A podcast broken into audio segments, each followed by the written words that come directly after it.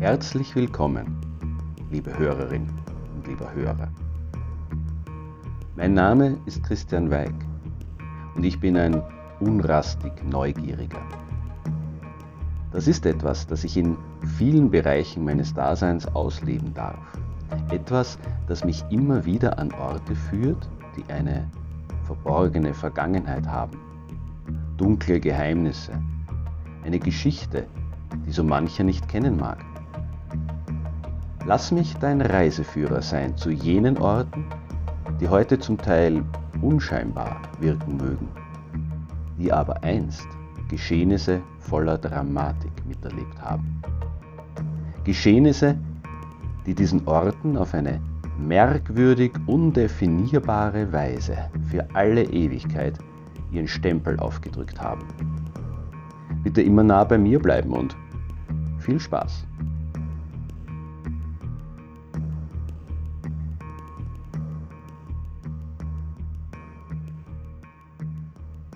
Ein kleiner Tellerlift an einem sanften Hang, eine riesige, aufblasbare Giraffe, lachende Kinder auf dem Podest nach dem Abschlussrennen des Skikurses, vor ihnen ein geradezu unheimlich gut gelaunter, jubelnder Panda-Bär. Okay, kein ganz echter. Kleine und größere Kinder rutschen auf den Bretteln, die die Welt bedeuten, über den schon etwas zusammengeschobenen Schnee. Die Kinderwelt Rinn in der Nähe von Hall in Tirol ist ein guter Ort, um das Skifahren zu erlernen. Auch Zwei- und Dreijährige tummeln sich dort, ohne zu wissen, dass ein Altersgenosse der wohl berühmteste Bürger Rinns ist. Oder besser war. Oder vielleicht nicht einmal das.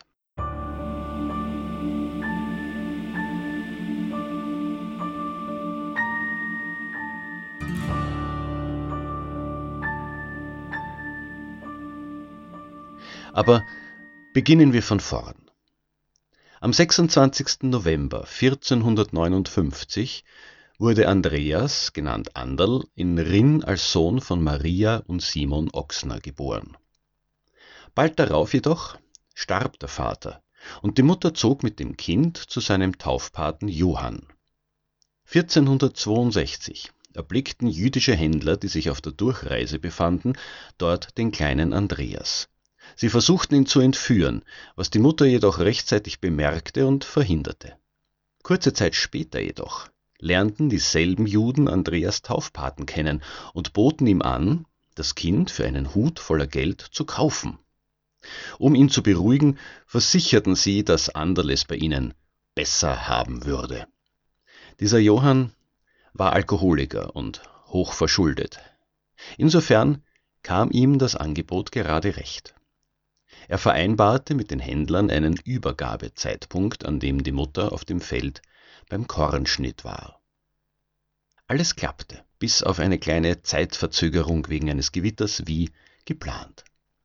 Sobald die Juden das Kind in ihrer Gewalt hatten, brachten sie es zu einem großen Stein in einem Birkenwäldchen, Dort zogen sie Anderl aus, würgten ihn, damit er nicht schreien konnte, stachen wiederholt auf ihn ein und fügten ihm tiefe Schnittwunden zu. Das Blut fingen sie auf, um es sorgfältig in Gefäße zu füllen. Nachdem das Kind tot war, hängten sie den ausgebluteten Körper an eine der umstehenden Birken. Danach verschwanden sie, ohne dass man sie je wieder gesehen hätte. Während die Mutter noch auf dem Feld war, fielen ihr plötzlich, wie aus dem Nichts, drei Blutstropfen auf die Hand. Mit einer schrecklichen Vorahnung lief sie nach Hause und fand dort tatsächlich ihr Kind nicht mehr vor.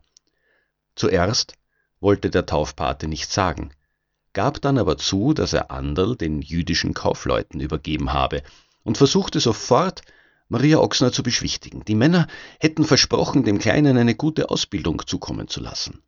Außerdem werde er das Geld selbstverständlich mit ihr teilen. Als Johann jedoch das Geld aus dem Hut nahm, verwandelte es sich in Weidenblätter. Dieser Anblick machte ihn verrückt, er konnte kein Wort mehr sprechen und verfiel in blindwütige Raserei. So musste er an einer Kette in der Stube gehalten werden. Als das für die anderen Bewohner des Hauses untragbar wurde, kettete man ihn im Stall an. Zwei Jahre lang vegetierte er so dahin, bis er endlich starb. Doch das waren nicht die einzigen geheimnisvollen Vorkommnisse. Die Leiche des kleinen Andreas war feierlich in Rinn bestattet worden, und auf seinem Grab wuchs eine weiße Lilie. Diese wurde von den Söhnen einer gewissen Familie Pögler abgerissen. Daraufhin starben sie und auch fast alle anderen Familienmitglieder einen plötzlichen Tod. Die Birke, an der Anders Leichnam gehangen hatte, grünte sieben Jahre lang durchgehend. Der Ziegenhirte, der sie später fällte, stürzte und brach sich das Bein, außerdem verstarb er jung. Eine Legende war geboren. Oder auch nicht.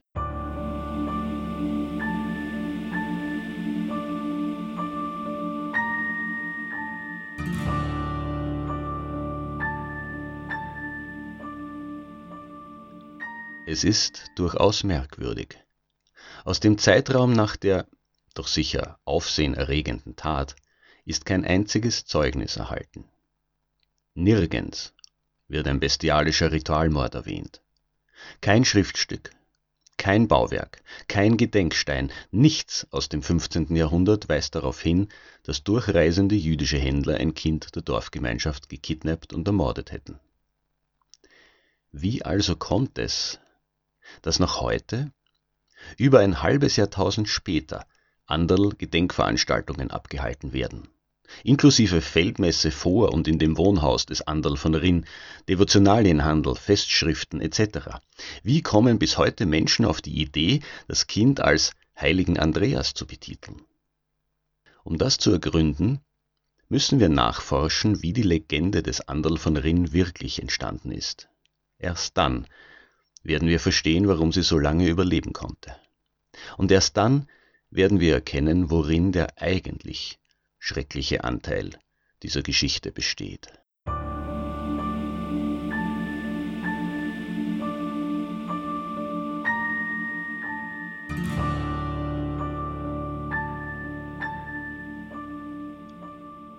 Eineinhalb Jahrhunderte lang gab es wie bereits erwähnt, keinen Hinweis auf den Ritualmord an Andreas Oxner.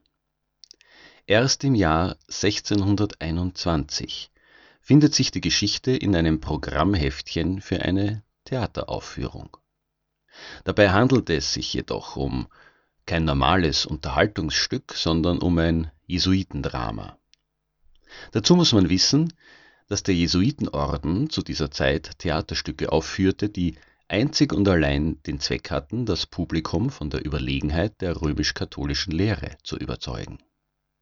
Immer mehr Menschen waren ja zum evangelischen Glauben übergetreten und die katholische Kirche sah sich gezwungen, ihre mangelnde Volksnähe durch andere Vorzüge zu übertünchen. Dazu warf sie eine ausgeklügelte Marketingmaschinerie an, die eine neue Form der Massenunterhaltung schuf, eben das bereits genannte Jesuitentheater. Dramatische Geschichten wurden mit allem, was die aktuelle Bühnentechnik hergab, in damals beispiellosen Shows dem Publikum präsentiert. Atemberaubende Special Effects, verknüpft mit der Botschaft, dass der katholische Glaube machtvoller als alles war, was diese schnöde Welt an Widrigkeiten bieten konnte, sollten die Menschen zurück zum Katholizismus bringen. Oder sie zumindest nicht zum Protestantismus abwandern lassen. Das Motto lautete, Seht her, wir haben die Wunder, das Geheimnisvolle und vor allem diese mega coolen Heiligen. Genau ein solches Stück war auch jenes mit dem Titel Von dem heiligen dreijährigen Kindlein Andreas. Die Autoren waren Mitglieder des Jesuitenkollegs von Hall, wo das Drama 1621 auch auf die Bühne kam. Ideengeber war höchstwahrscheinlich der damalige Arzt am adeligen Damenstift in Hall, ein gewisser Hippolyt Guarinoni. Dieser stand nachweislich in engem Kontakt mit dem Jesuitenkolleg und hatte eigenen Angaben zufolge kurz zuvor von dem einstigen Vorfall erfahren. Ohne konkrete Quellen zu nennen, schrieb Guarinoni die Geschichte des Anderl von Rinn nieder. Er scheute sich auch nicht anzuführen, dass ihre wichtigsten Inhalte seinen Träumen entsprungen seien. Eine zweite Quelle war mit Sicherheit die Geschichte des Simon von Trient, eines Kindes, dessen Tod im 15. Jahrhundert in einem sogar damals höchst umstrittenen Gerichtsprozess zum Ritualmord stilisiert worden war, um sich der einflussreichsten Juden der Stadt zu entledigen. Ganz zufällig waren alle Zeugenaussagen in diesem Prozess von Menschen getätigt worden, die Schulden bei den Beklagten gehabt hatten. Sicher genauso ein Zufall wie der Umstand, dass Hippolyt Guarinoni, der Erfinder des Tiroler Ritualmordes, aus eben jener Stadt Trient stammte. Die klassischen Fake News Zutaten also. Ein kleiner Anteil Realität und ganz viel Fantasie. Ein Rezept, das offenbar im Barock genauso funktionierte wie heute im Computerzeitalter. Wie auch immer. Die Legende des Anderl von Rinn war geboren und in einem Theaterstück verarbeitet worden.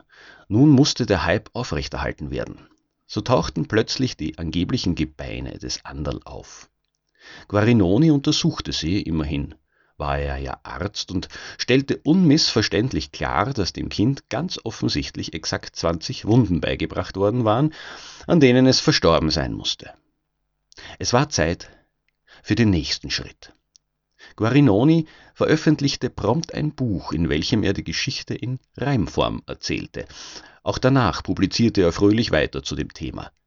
Mittlerweile hatten sich aus dem Jesuitendrama Volksschauspiele entwickelt. Diese sogenannten Anderlspiele trugen einen weiteren großen Baustein zur Popularität der Geschichte bei. Nachdem es also nun eine bekannte Legende plus dazugehöriger Reliquie gab, war der nächste logische Schritt der Bau einer Wallfahrtskirche. Am besten direkt über dem Tatort.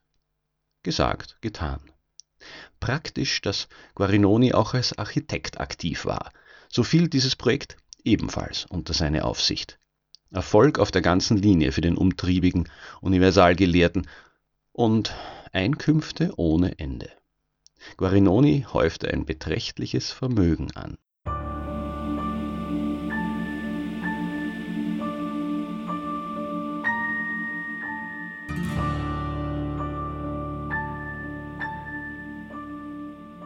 Doch nicht nur Anderls geistiger Vater verdiente gut an ihm. Seit 1678 die Kirche über dem Judenstein errichtet und in ihr die vermeintliche Reliquie ausgestellt worden war, profitierte auch die Gegend von den Wallfahrern, die natürlich ihr Geld in der Region ausgaben. Der Grundstein für den lokalen Tourismus war gelegt. 1755 erließ Papst Benedikt XIV. die Constitutio Beatus Andreas, was einer Seligsprechung des Andreas Oxner gleichkam. Wer zum Judenstein pilgerte, genoss einen ewigen, vollkommenen Ablass. In modernem Sprachgebrauch könnte man von einer Sündenflatrate sprechen. Der Wallfahrertourismus boomte regelrecht. Zwar war Guarinoni bereits 1654 in Hall verstorben, doch das Produkt seiner Träume und literarischen Ambitionen dachte gar nicht daran, diese Welt zu verlassen. Seine Popularität war nach wie vor ungebrochen. Selbst die Brüder Grimm veröffentlichten im Jahr 1816 die Geschichte des Anderl von Rinn in ihrer Sammlung deutscher Sagen. Obwohl in Historikerkreisen längst klar war, dass es weder diesen noch andere jüdische Ritualmorde gegeben hatte, ließ erst im Jahre 1953 der Innsbrucker Bischof Paulus Rusch den Festtag des Anderl von Rinn aus dem kirchlichen Kalender streichen. Um den weiterhin stattfindenden Kult zu unterbinden, wurde 1985 die, wie man mittlerweile wusste, aus Kinderknochen gebastelte angebliche Reliquie aus der Kirche entfernt und bestattet. Das allein nutzte allerdings wenig, denn erst 1994 wurde der Kult vom Innsbrucker Bischof Reinhold Stecher offiziell verboten und die Wallfahrt untersagt. Das Fresko mit der Darstellung des Ritualmordes wurde bedeckt und die Kirche von Judenstein in Mariä Heimsuchung umbenannt.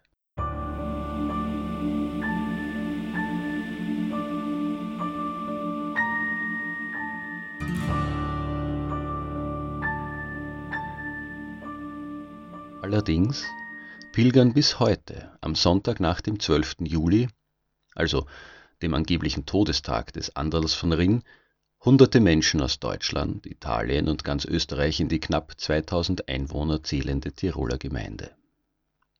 Trotz des Verbots werden bei der ehemaligen Wallfahrtskirche Gedenkfeiern abgehalten.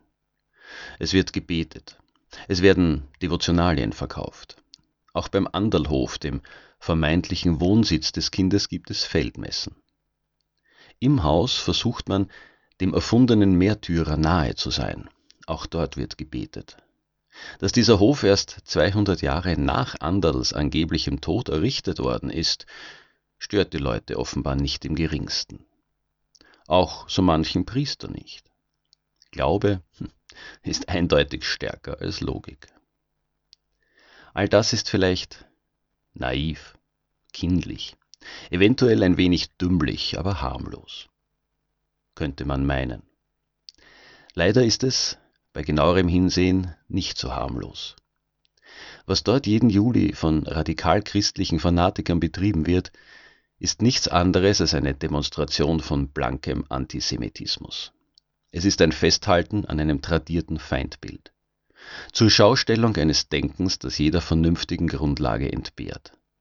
Zelebrieren einer Geisteshaltung, die vor gar nicht allzu langer Zeit sechs Millionen unschuldige Menschen, ja, auch Kinder in Anderls Alter das Leben gekostet hat. Es sind diese vermeintlich braven Christen, die öffentlich ihren blanken Hass zur Schau stellen, welche mich wirklich erschrecken. Deutlich mehr erschrecken als eine erfundene Gruselgeschichte das je könnte.